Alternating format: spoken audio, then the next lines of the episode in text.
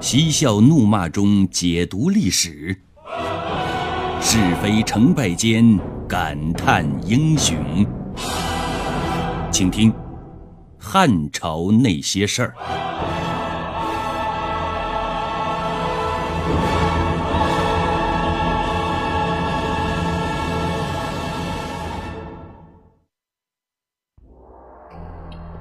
因为公孙弘去视察没有什么结果，被汉武帝给骂了。公孙弘心里就担心了，这回又要被免职回乡了。还好的是，这一次汉武帝没炒他的鱿鱼。不过这一次被责骂过后，公孙弘的处事风格却发生了很大的转变。每次参加朝廷的国事会议。总是先提出要点，陈明情况，供皇帝自己取舍，从不固执己见，更不会违逆圣意。长久下来，公孙弘留给了皇帝深刻的印象，认为他这个人厚道有才。汉朝初期官场风气跟后世的差别比较大，朝廷官员一般敢于发表自己的观点。常常驳斥皇帝的意见，一般情况下皇帝也不怪罪。于是汉武帝提拔公孙弘为左内史，掌治京师。元朔三年，汉武帝任命公孙弘为御史大夫。元朔五年，薛泽被免去丞相，皇帝任命公孙弘为丞相。封他为平寿侯。历史上丞相封侯的，是从公孙弘开始的。那么，公孙弘为什么能从一个放猪娃出身的穷老头，在古稀之年摇身一变，成了皇帝身边的红人，并最终成为大汉第一位布衣丞相呢？清朝李宗吾先生在《厚黑学》当中说过：“上天生人呢，给我们一张脸，而厚即在其中；给我们一颗心，而黑即在其中。从表面上看去，广不数寸，大不盈居，好像了无其意；但若精密的考察，就知道它的厚是无限的，它的黑是无比的。”凡人世的功名富贵、宫室妻妾、衣服车马，无一不从这区区之地出来。造物生人的奇妙，真是不可思议。顿根众生，身有至宝，弃而不用，可谓天下之大愚。厚黑学共分三步功夫，第一步是厚如城墙，黑如煤炭。起初的脸皮好像是一张纸，由分而寸，由尺而丈，就厚如城墙了。最初新的颜色做乳白状，由乳色而炭色而青蓝色，再进而就黑如煤炭了。到了这个境界，只能算初步功夫，因为城墙虽厚，轰一大炮还是有攻破的可能。煤炭虽黑，但颜色讨厌，众人都不愿意挨近他，所以只算是初步的功夫。第二步是厚而硬，黑而亮。深于后学的人，任你如何攻打，他一点不动。刘备就是这样的人，连曹操都拿他没办法。深于黑学的人，如退光旗招牌。越是黑，买主越多。曹操就是这类人，他是著名的黑心子。然而中原名流倾心归服，真可谓心子漆黑，招牌透亮。能够到第二步，固然同第一步有天壤之别，但还漏了迹象，有形有色。所以曹操的本事，我们一眼就能看出来。第三步是厚而无形，黑而无色，至厚至黑。天上后世皆以为不厚不黑。这个境界很不容易达到，只好在古之大圣大贤当中去寻求。公孙弘年老的时候，之所以在官场上能够平步青云、如鱼得水，全是因为他在这么多年风风雨雨的摸爬滚打学来的做人处事之道，懂得了官场上的厚黑学。而厚黑学讲究的是一个“心”字，公孙弘的成功秘籍就是善于用心。第一就是孝心，百善孝为先。孝是儒家伦理思想的核心。公孙弘的亲生母亲死得很早，他奉养的是自己的后母。亲生的儿女尚且有不孝的。何况是没有血缘关系的后妈呢？但是公孙弘却对自己的后妈孝顺得很，特别是在后妈死后，认认真真的服丧三年，其情之深，其义之切，不说感动天感动地，连汉武帝都为之感动了。第二是廉心，为了把自己的人品包装出来。公孙弘在朝中大放厥词说：“人主的毛病在于心胸不广大，人臣的毛病在于不节俭。”于是装着很节俭的样子，每顿饭就吃一个荤菜，夜里睡觉就用一块布。对朋友却很慷慨，故旧宾客、亲朋挚友，凡生活困难者，必全力助之。因而家无余财，世人夸赞他厚道。当时，朝廷里有位直言堪比后世魏征的汲黯，是继袁盎之后又一个敢言敢谏之人。因为实在看不惯公孙弘的虚伪，就对汉武帝说：“公孙弘位列三公，拿着高薪，却只盖一床布被睡觉。”这也太矫情了。汉武帝把这个问题扔给了公孙弘。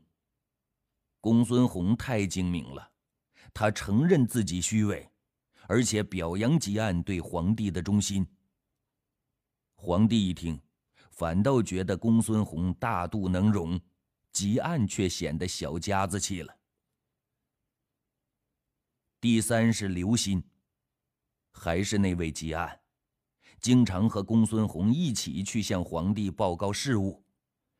公孙弘总是等汲黯先说，自己在一边观察皇帝的脸色。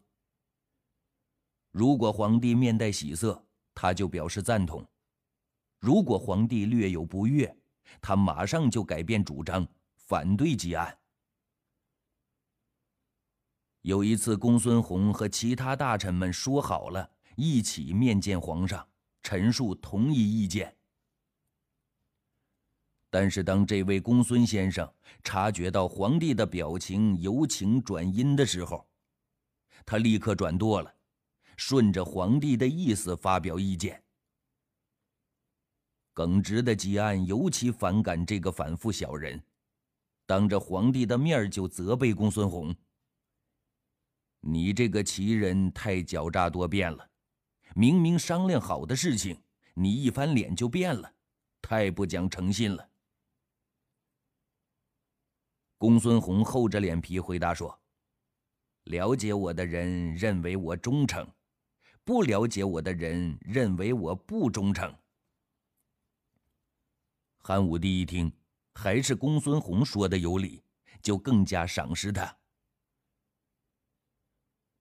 但公孙弘的厉害不仅仅是三心那么简单，他几乎得到了厚黑学的真谛。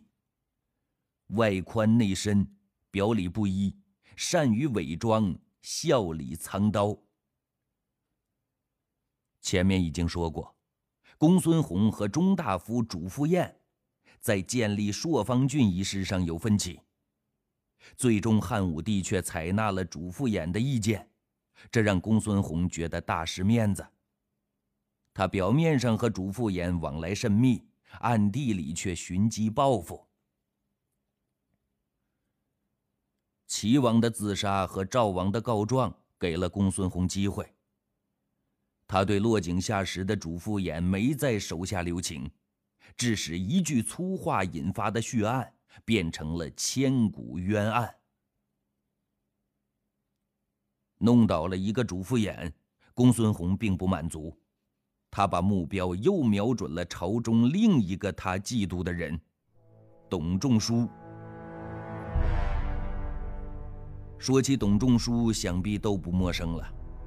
他就是汉武帝上任之后第一次下诏征求天下文学儒士进京的状元。当时汉武帝刚刚上台，大刀阔斧、雷厉风行的想进行一场思想革命，但是对困难的估计不足，结果导致革命党和革命派被顽固派头领窦太后一窝端了。才华横溢的董仲舒变成了下岗青年。不过话又说回来，比起赵绾等其他革命党冤死狱中的下场，还是好多了。窦太后升天以后，没有了绊脚石，汉武帝就可以放手的彻底进行思想革命了。汉武帝封董仲舒为中大夫。推行儒教，在长安兴办太学，用儒家经典教育官僚、地主子弟。同时，下令各郡国设立学校，初步建立了教育系统。在董仲舒的辅佐下，大汉王朝呈现一片前所未有的好好学习的景观。公孙弘是儒生。董仲舒也是儒生，而且据说还同窗过。按理说，两个人的关系应该是很铁的那种。可是，正如三国的曹丕在其《典论论文》中所说：“文人相亲，自古而然。”意思是说，自古以来，文化人向来渴望有人了解和欣赏自己的作品。渴望有伯牙子期那样的知音，但文人之间都互相瞧不起，相亲又是普遍存在的事实。公孙弘因为在研制《春秋》方面，其成就远远逊色于董仲舒，所以恨而相亲。不久，公孙弘相亲的机会就来了。汉武帝欲派人任胶西王相，公孙弘就推荐董仲舒，并说：“读董仲舒可使相相交胶西王。”胶西王刘端是汉武帝的异母兄，特别的恣意放纵，去他那里担任丞相的不少人都被杀了。公孙弘推荐董仲舒，是企图借刀杀人。好在董仲舒名气很大，刘端素闻其贤，很有德行，因此也还能善意的对待他。董仲舒任相以后，倒也相安无事，只是他总担心有不测之祸，于是推病辞去胶西王相之职，从此过起了田园生活。董仲舒的后半生就在修学著书当中度过。而朝廷当中如果有重要事情商议，汉武帝都派使者及廷尉张汤到他家里去询问，可见汉武帝对他的尊重。太元初年，董仲舒离开人世，结束了他坎坷而辉煌的人生历程。如果用两句话来概括董仲舒一生的话，第一句是“满腹经纶”，第二句是“怀才不遇”。董仲舒后期写的一篇《誓不遇赋》，抒情赋，就代表了他的心声，是这样的：“屈子渐渐三缕关系。銮驾回轩，配新仪喜。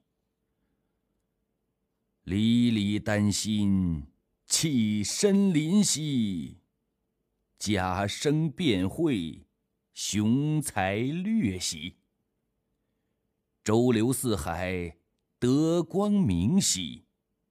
何知剑气，鹏鸟复兮。力令智昏。时不当兮，庄生化蝶，乐融融兮。忧此乐彼，呜呼，将行兮。